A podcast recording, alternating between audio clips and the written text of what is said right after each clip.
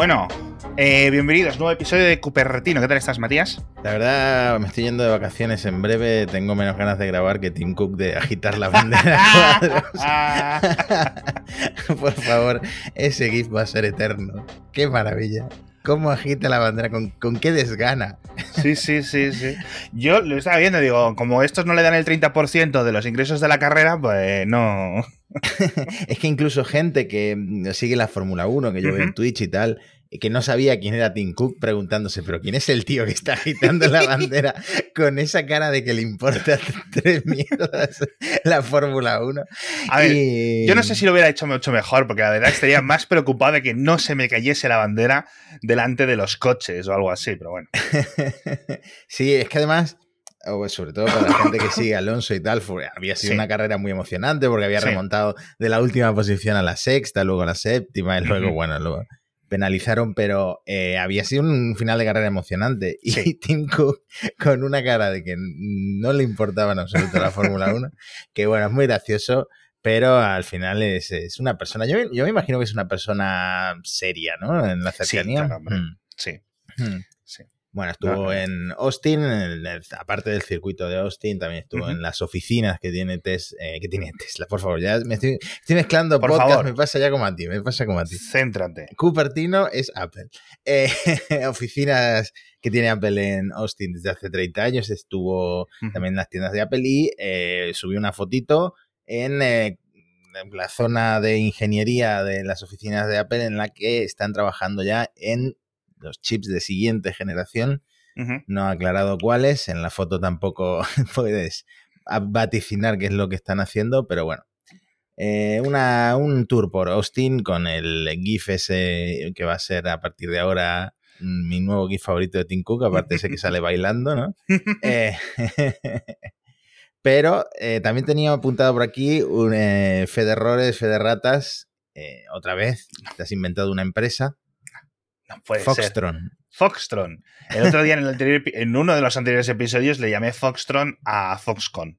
Y nos decía Fede García, dice, estás mezclando Foxconn y Pegatron. Y efectivamente, yo creo que es lo que estaba haciendo. Pero bueno, Foxtron, amigo, Foxtron. Eh, a mí me gusta, ¿eh? Me gusta sí, como nombre no. para una banda de heavy metal, algo así. Foxtron. Pues me viene muy bien que hables de bandas de música y de rock ¿Por? y tal, porque eh, Bono, en sus memorias, se ha declarado culpable, responsable ¿Sí? de aquel álbum de U2 que nos ah, colaron. Bono, Bono, el de U2, y yo, ¿de qué Bono está hablando? Tal? No, no, nuestro bono, el bono más conocido globalmente. Eh, ese, ¿Tú te acuerdas de ese álbum sí, sí, en sí. 2014? Que nos hicieron metieron... Tim Cook y él el corazón así, ¿no? Y algo así. que nos llega. De repente todo el mundo tenía un álbum de, de, U2 en el iPhone que se llamaba Songs of Innocence y mmm, resulta que en estas memorias Uh -huh. eh, The Guardian publica unos extractos, las memorias de Bono que se llaman Surrender, eh, 14, song, eh, 40 Songs, One Story, eh, vaya, vaya. relata las reuniones que tuvo Uh -huh. con, bueno, estaban Tim Cook, Phil Schiller, Eddie Q, el manager de Bono. Entonces, relata cómo fue esta negociación para acabar metiéndonos a todos aquel álbum de U2 que a muchos no nos importaba en absoluto, pero que nos metieron ahí por, bueno. Eh, en la época antes, antes de Apple Music. O sea, eh, exactamente. Que nos apareció en el iTunes a muchos, ahí en plan, ¡ala! 2014. Qué Resulta bueno. que todo había sido una idea de Bono.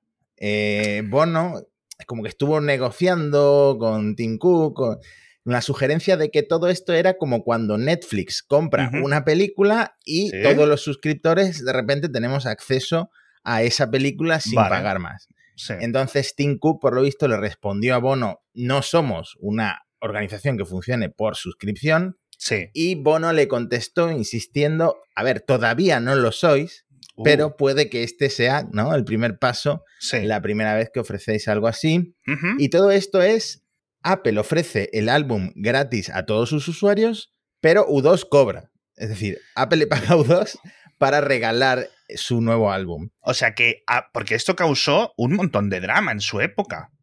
A ver, no fue un movimiento que cayera bien a la gente a la que no le gustaba U2. A lo mejor hay uh -huh. superfans de U2 como uh -huh. Javi Lozana, que nos escucha, que es muy fan de, de U2 que les encantó que de repente le regalaran un álbum bueno, hubo una época en la que Apple regalaba cosas, ¿no? A través en las navidades, a través Sí, yo tengo, yo tengo mm. solo en casa uno. Eh, en compra digital desde entonces. Bueno, pues ya. Bueno, entonces, eh, Tim Cook le contesta. Tim Cook, por lo visto, en esa reunión estaba incómodo, estaba muy escéptico con esta idea de Bono y le dice, bueno, pero eso no será mejor para quienes realmente les guste U2. Entonces Bono sigue insistiendo, dice, creo que deberíamos dárselo a todos, a todo el mundo, a todos los usuarios de Apple.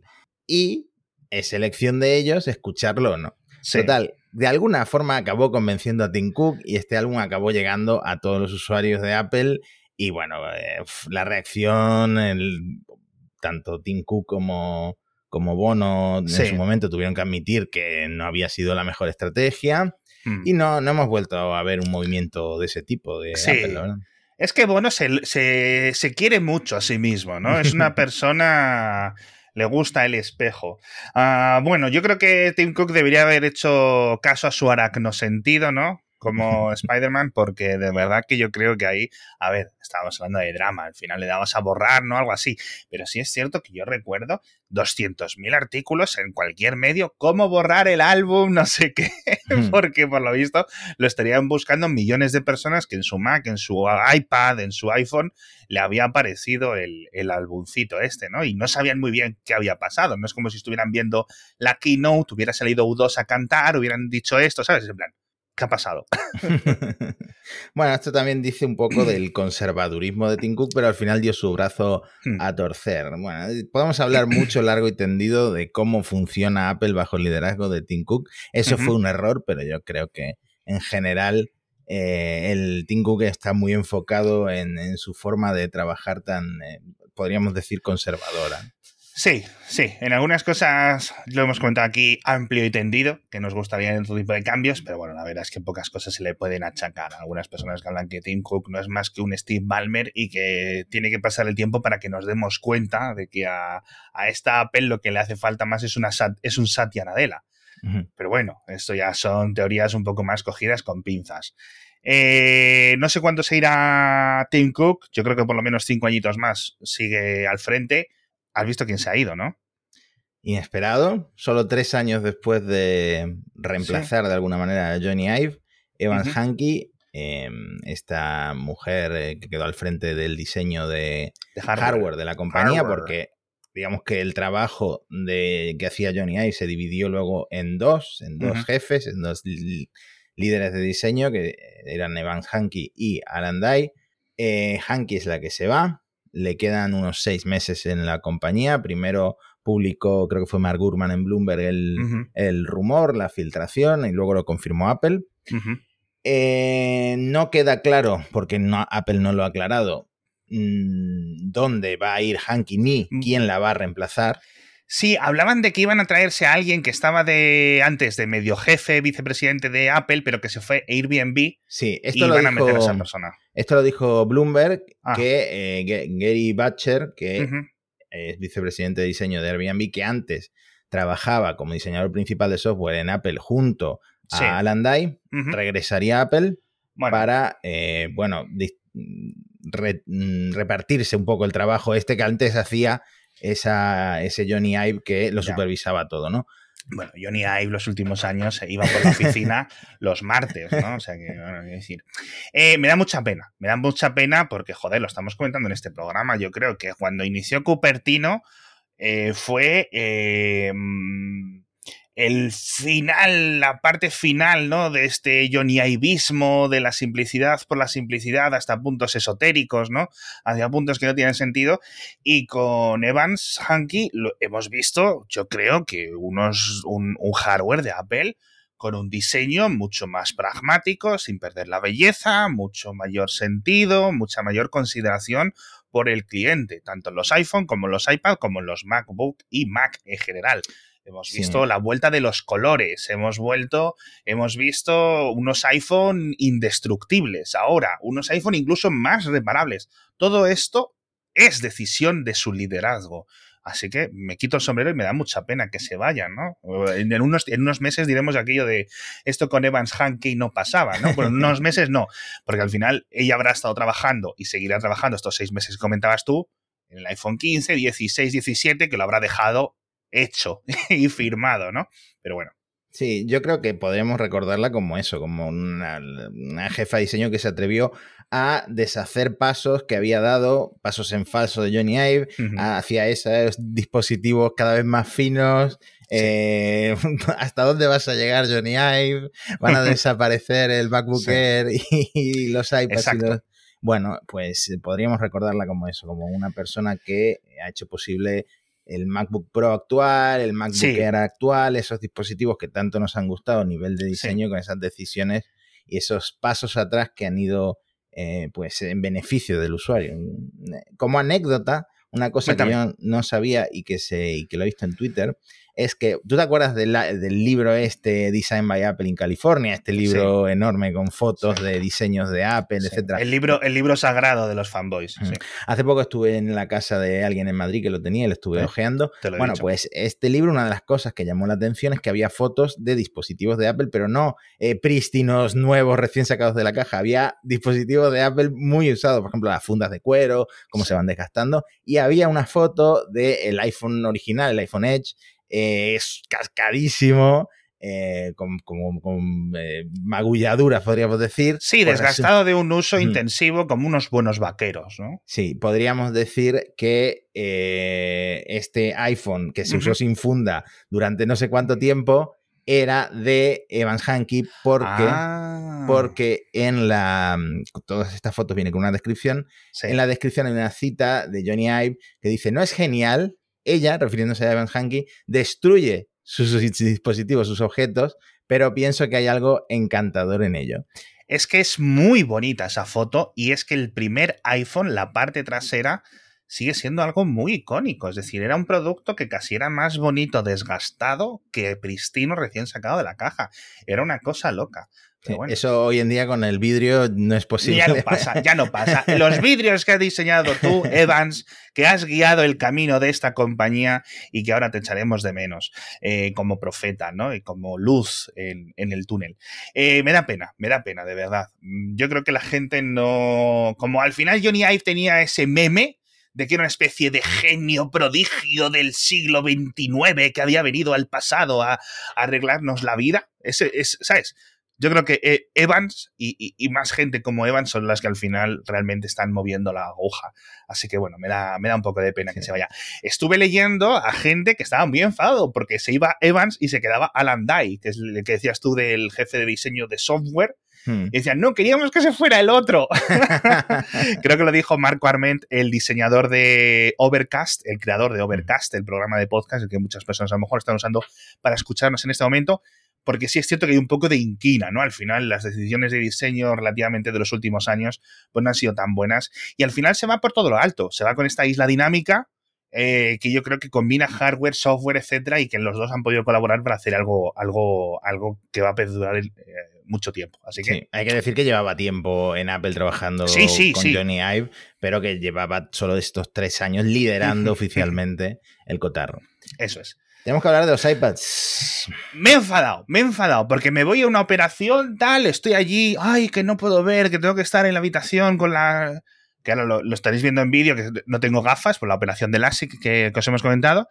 Y de repente, ahora sí el ojo, digo, bueno, voy a ver qué es lo que pone en el móvil. Y veo una notificación. Tres emails de Apple, de notas de prensa. Nuevo Apple TV, nuevo iPad Pro, nuevo iPad. Y yo, ¿cómo? ¿Qué ha pasado? ¿Lo habéis hecho sin mí, sin evento? ¿Qué ha pasado? Sí, la verdad es que acostumbrados a los vídeos estos tan chulos, una nota de prensa para lanzar probablemente el iPad más importante de, esta gama de, desde que salió el iPad, ¿no? Porque es el rediseño más grande que ha tenido el iPad desde sus comienzos, ¿no? Eh, eh, yo no lo entendería por ahí. Yo sí es cierto que he visto dos, cambios normalitos. ¿Sabes a lo que me refiero? O sea, entiendo. Eh, está, claro que este diseño ya lo habíamos visto en el, en el iPad Pro, luego en el Air, en el Mini y que ahora pasa al iPad básico, pero bueno, es el iPad que al final más compra la gente. Estamos hablando de ese iPad al que nos referíamos. Como iPad barato, que ya no, ya no es posible. o iPad de educación, veremos si los colegios compran este iPad porque está complicado. Hay que, eh, tenemos unos huevos muy gordos para llamarle barato algo de 400 y pico euros. Pero bueno, es que la cosa fuera de los iPad está tan regular, mm. por no decir otro adjetivo, que al final es, mira, tío, cómprate el iPad más barato que encuentres en el Apple Store y vete para casa. Mm. Bueno, esto es la tónica general. En Europa han subido muchísimo los precios. Ya sabemos que hay cosas que se le escapan a Apple, como la inflación. Eh, el cambio de divisas, Apple no lo puede controlar aún. El euro dólar. Así que, amigos. El iPad este ha salido en Estados Unidos por 450 dólares, pero en España lo podemos comprar por 579, 580 euros. 450 eh, dólares está muy bien, pero es que el otro, el que antes, el que decíamos, este iPad de, educación, este iPad sin apellido realmente, hmm. eh, era, costaba menos. Eh, bueno, y además tiene un descuento para, para escuelas y tal. Sí, es que el iPad de novena generación. Sí. Un segundo. El iPad de novena generación sigue a la venta. Sí. Pero en España, en Europa, lo han subido 50 euros. Está a 429 donde estaba rollo 380, una cosa así. Pero bueno, esto ha pasado en general con todo el catálogo. El iPad Air, el iPad Mini, con M1 han subido 100 euros. Eh, bueno, es lógico que dejen el iPad de novena generación a la venta, porque al final yo creo que va a seguir siendo muy popular, por lo que te digo, porque es un iPad barato, es un iPad que se usa en escuelas, es un iPad que se usa para muchas cosas. Y el nuevo, aunque da un salto en rendimiento y el cambio de diseño más grande, por 579 euros la versión Wi-Fi, 779 euros la versión con 5G. O sea, que tiene 5G. se, hace, se hace cuesta arriba importante. Pero es amarillo. Es amarillo. Que me ha gustado mucho esa foto. Viene en cuatro colores: azul, rosa, amarillo, plateado.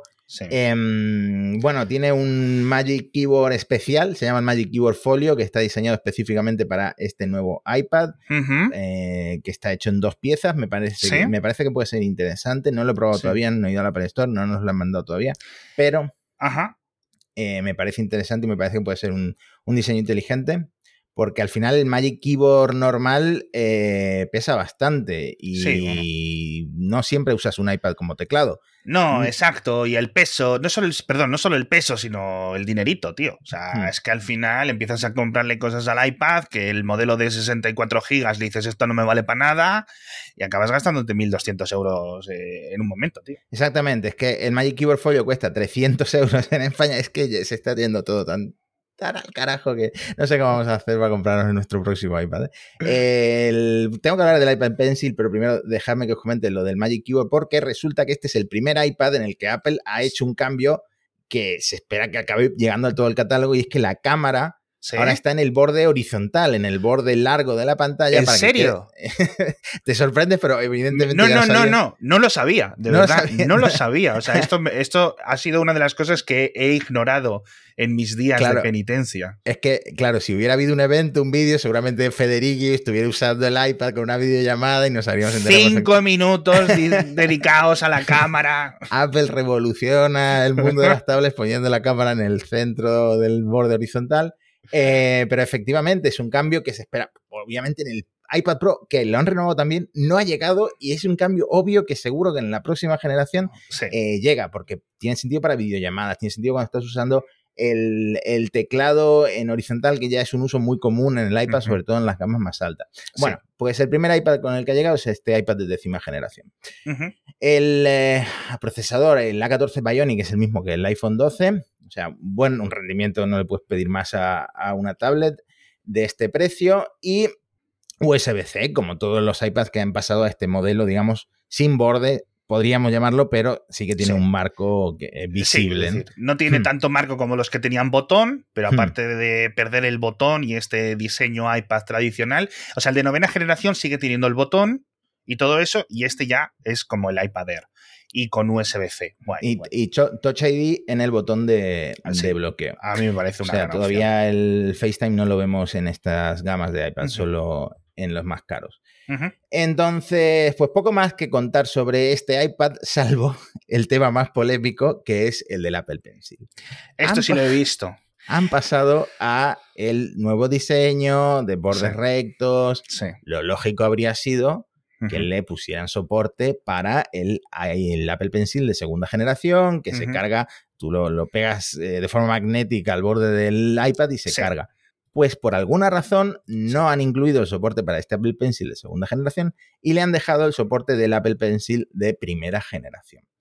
Este Apple Pencil de primera generación, aparte de que es mm, pues, menos preciso y todo lo que tú quieras, se carga por Lightning. Claro. ¿Qué ocurre?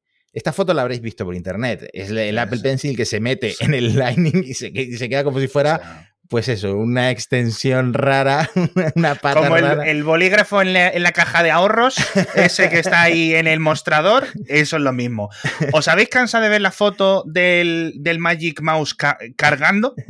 Os vais a cansar de ver esto los próximos 10 años de internet por gente, no por los de los fanboys de Linux y cosas así, claro. poniéndola en internet. Claro, porque para cargar este Apple Pencil eh, necesitas una, si lo quieres cargar con el iPad, necesitas un adaptador de Lightning a USB-C que Apple te vende por 10 euros mm. y eh, queda eso que dice Alex, como si fuera, es rarísimo, la verdad. Y es que hay algo que no se ha comentado suficiente y es que eh, este Apple Pencil no funciona mientras se carga. O sea, eso yo tampoco lo sabía y se lo leí a Ángel Jiménez de binarios y decía, pero claro, si está conectado por el cable, porque es el cable de carga del propio iPad, luego el adaptador de USB-C a Lightning y luego el lapicero, con lo cual te queda como si estuviera conectado, es decir, está todo el rato cargando dices, chulo, bien, así incluso a lo mejor no se pierde y a, lo mejor un fabricante de terceros te saca un cable para que siempre esté conectado. ¿Sabes a lo que me refiero? Y no hmm. tengas que preocuparte de que si se le ha gastado la batería, que es un problema muy grave para ilustradores, un problema que yo he aprendido eh, a través de mi mujer quejándose de los años. Joder, quiero pintarme, se me ha acabado la batería del pencil, no sé qué, no sé cuánto, tal. Y no funciona cuando está conectado. O sea, estoy loquísimo. Este a mí me parece el fallo de verdad. Lo otro es un tecnicismo, un, un, pues como un escalón dentro de la evolución. Tenemos que pasar a estos Apple Pencil baratos, no podemos ponerle por precio este nuevo tipo de pantallas que si hemos puesto en el Air o lo que sea, ¿sabes a lo que me refiero? No hemos, bueno, vale, consideraciones de precio, consideraciones de componentes, a lo mejor hubieran sido 30, 40 euros más caro. Pero jolines, tío. Es. Bueno, yo creo que en general es un error porque mm, empeora mucho la experiencia de usuario. Además, este Apple Pencil eh, no se puede apagar. Puede ser que te lo dejes encima de la pantalla, lo que sea, y de repente te lo encuentres sin mm. batería y tengas que pasar por todo este proceso de cargarlo con el, cable y el adaptador. Eh, entonces, la, experiencia de uso, pues, em, es lo. Podríamos decir que es lo más Apple en el mal sentido que ha hecho Apple y es demasiado Apple incluso para Apple. Sí, yo creo que es, es, como si alguien intentara hacer una mofa. Yo creo que una parodia hubiera salido esto. Eh, al final, yo creo que, o sea, entiendo, eh, o sea, tengo que poner la, la, camiseta de fanboy de Apple y defender aquí, porque ¿cuánta gente realmente va a usar el Apple Pencil con un iPad sin apellido? La gente que tire el Apple Pencil o bien está con el Pro o bien está con el Air, ¿no? Ah, más o hmm. menos.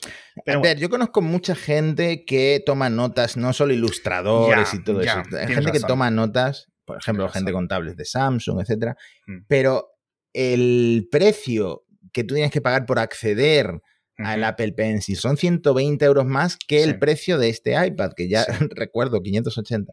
Eh, en realidad no sé si hay negocio para tanta gente que va a tomar notas con, eh, el iPad. Yo creo que quizás ahí tendrá un poco más de sentido que si os vais a, os decidís por estos iPad y queréis hacerlo de tomar notas, etcétera, mirad otro tipo de lapiceros compatibles, los de Logitech, etcétera, por ejemplo, os vais a ahorrar un poquito de dinero y al final si no queréis la ultra precisión que puede tener Apple con el Apple Pencil 1, que no es ni de lejos la que tienes con el segundo, con la segunda generación, pues bueno, mira. Bueno, nos está quedando un catálogo de iPad bastante raro. Sí, escuché el otro día a Javier Lacorte dedicarle un mm. episodio a quejarse en loop infinito, ¿no? Eh, pero ahora te cuento una cosa interesante, porque también renovaron el iPad Pro y el iPad Pro de 2022, pues para mí tiene una cosa mala, que es que el modelo de 11 pulgadas sigue siendo LCD, no han pasado a mini LED. Solo, solo el modelo de 13 pulgadas, bueno, de 12,9 pulgadas, tiene una pantalla que Apple llama Liquid Retina XDR, que es la mini LED. Que bueno, es un salto importante de tecnología de panel y yo esperaba, porque yo soy más usuario de 11 que de 13, yo esperaba que dieran el salto. No lo han dado todavía por alguna razón, pero a nivel de rendimiento se esperaba que pasaran el M2, del, M 1 al M2, y lo han hecho. Entonces, CPU 15% más rápida, GPU 35% más rápida. O sea, va a ser un iPad muy potente al nivel de eh, los últimos MacBooks. Pero no sé si hay suficientes novedades como para aprovechar este, este rendimiento, esta potencia. Pero ahora te comento una cosa. Precios, el 11 desde 1.049 euros, el 13 desde 1.449 euros. Esos son los mismos precios que estaba hmm. anterior. Es decir, los iPad han subido, pero este iPad Pro se ha quedado al mismo precio. A ver, algo tiene que hacer también Apple para convencer a la gente de comprarse esto en lugar de un MacBook Air, te digo. Mm, bueno.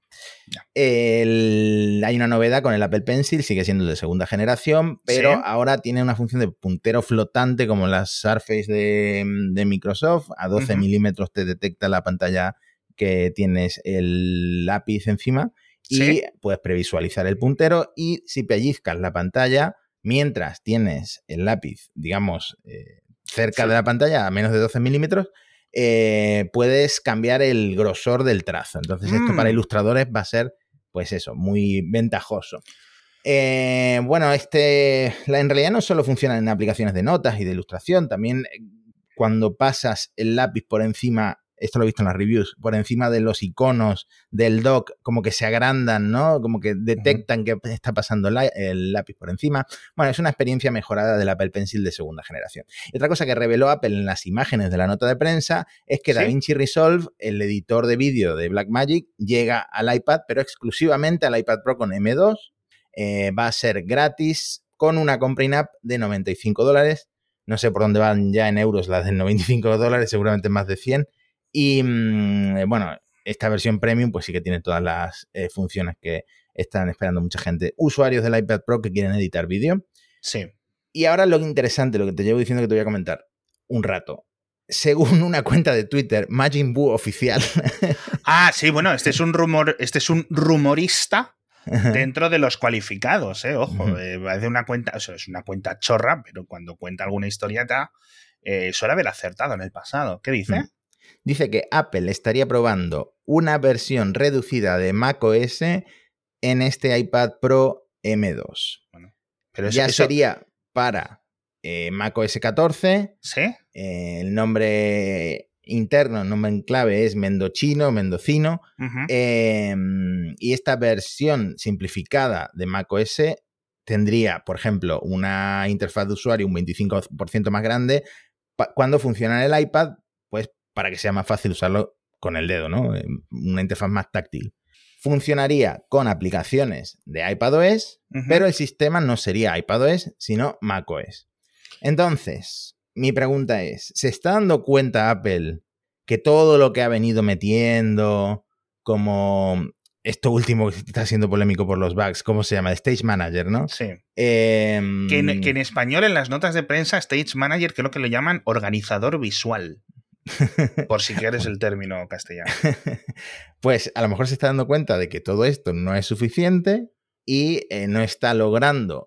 lleva posicionando el iPad como un reemplazo eh, de los portátiles mucho tiempo, pero a lo mejor se está dando cuenta de que necesita dar un paso más para que la gente realmente diga, bueno, esto es como comprarse un Surface de Microsoft o un portátil híbrido de Windows, cualquiera.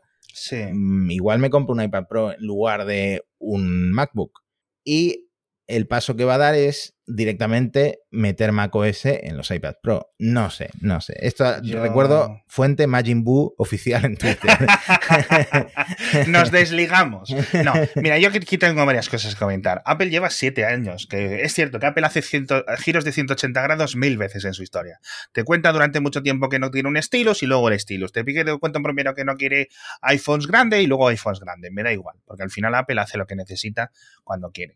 Vale, perfecto. Apple lleva mucho tiempo diciendo que este rollo de Windows 8.1, de Windows 10, combinar una interfaz táctil con un sistema tradicional de puntero y ratón, que no tenía sentido. Luego hemos visto que metes puntero y ratón en los iPads. Vale, perfecto. Puede llegar a funcionar. yo tampoco estoy viendo tanto éxito. Está guay, es decir, eh, podría estar guay, no lo sé, porque no sé cómo son estas versiones, pero que Apple tiene una versión de macOS corriendo en los iPad, esto debe estar ocurriendo en los laboratorios de Apple desde hace 5 o 6 años.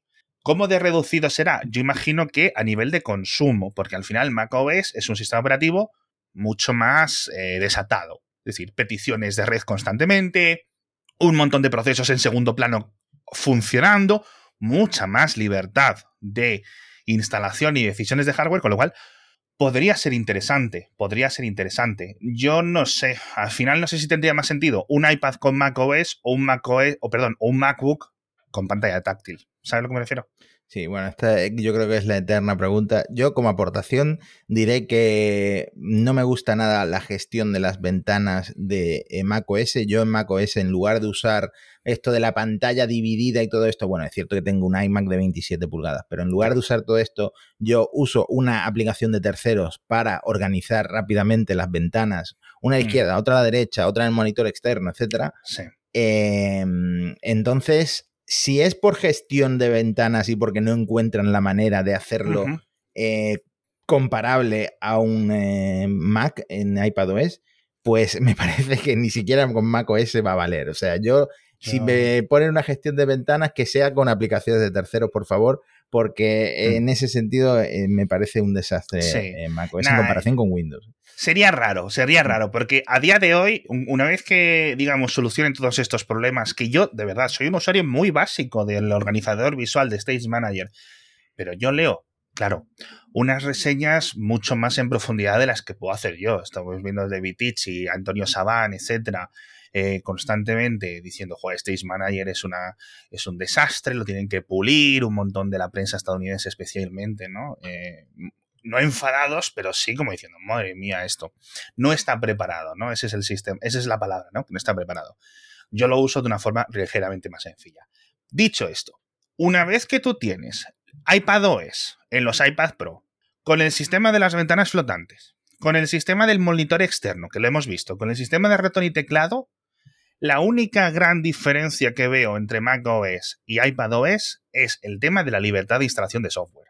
Hmm. ¿Vale? Realmente no veo por qué harían este cambio tan radical y tan complicado cuando están a punto de lograr la, equivalencia entre ambos sistemas. Un iPad OS que te valga para un iPad mini y básicamente dispositivo de Netflix, ¿no? o dispositivo de ofimática para las escuelas y algo tan potente como un iPad Pro dentro del mismo software, que me parece algo complicado de hacer y que creo que Apple lo ha sabido hacer. Bueno, yo este rumor no lo veo. Majin Buu Te puedo contar una cosa antes de irnos. El, también han renovado el Apple TV. Ah, lo has dicho tú al principio. El Apple TV a mí no me importa. bueno, pero es que es muy tentador. es muy tentador. ¿A este qué precio lo han dejado? 4K 2022. Eh, hay dos versiones. Una solo Wi-Fi de 64 GB de almacenamiento a 169 euros. Eh, le han bajado el precio, le han bajado el precio. Eh, creo que en Europa también baja, baja de precio. Y otra que ya sí tiene mm, Ethernet, de un gigabit, de 128 GB de almacenamiento por 189 euros. Pero ¿por qué digo que es tentador? No por la bajada de precio, porque te puedes comprar un Chromecast por mucho menos, sino porque lleva una 15 Bionic. El procesador del iPhone 13 metido en esto te puede durar, vamos, ah, años o décadas. Es hmm. decir, ¿para qué quieres tanta potencia? Si al final hmm. es para poner vídeos en 4K, lo puedes hacer con el procesador del reloj. Pero, bueno, no sé. Y es que, de, nuevo, una vez que están las televisores inteligentes, hay mucha gente que dice, no, es que el software del Apple TV, ya, tío, pero es que son 200 euros que te estás gastando, otro cacharro que tienes que tener por ahí dando las vueltas, un mando que tampoco está tan allá, ¿sabes a lo que me refiero? Hmm. Chico, no sé. Sí, porque el tema de juego sigue siendo un desastre. O sea, nadie va a comprarse un Apple TV para jugar. Eso no. estoy seguro que no va a cambiar.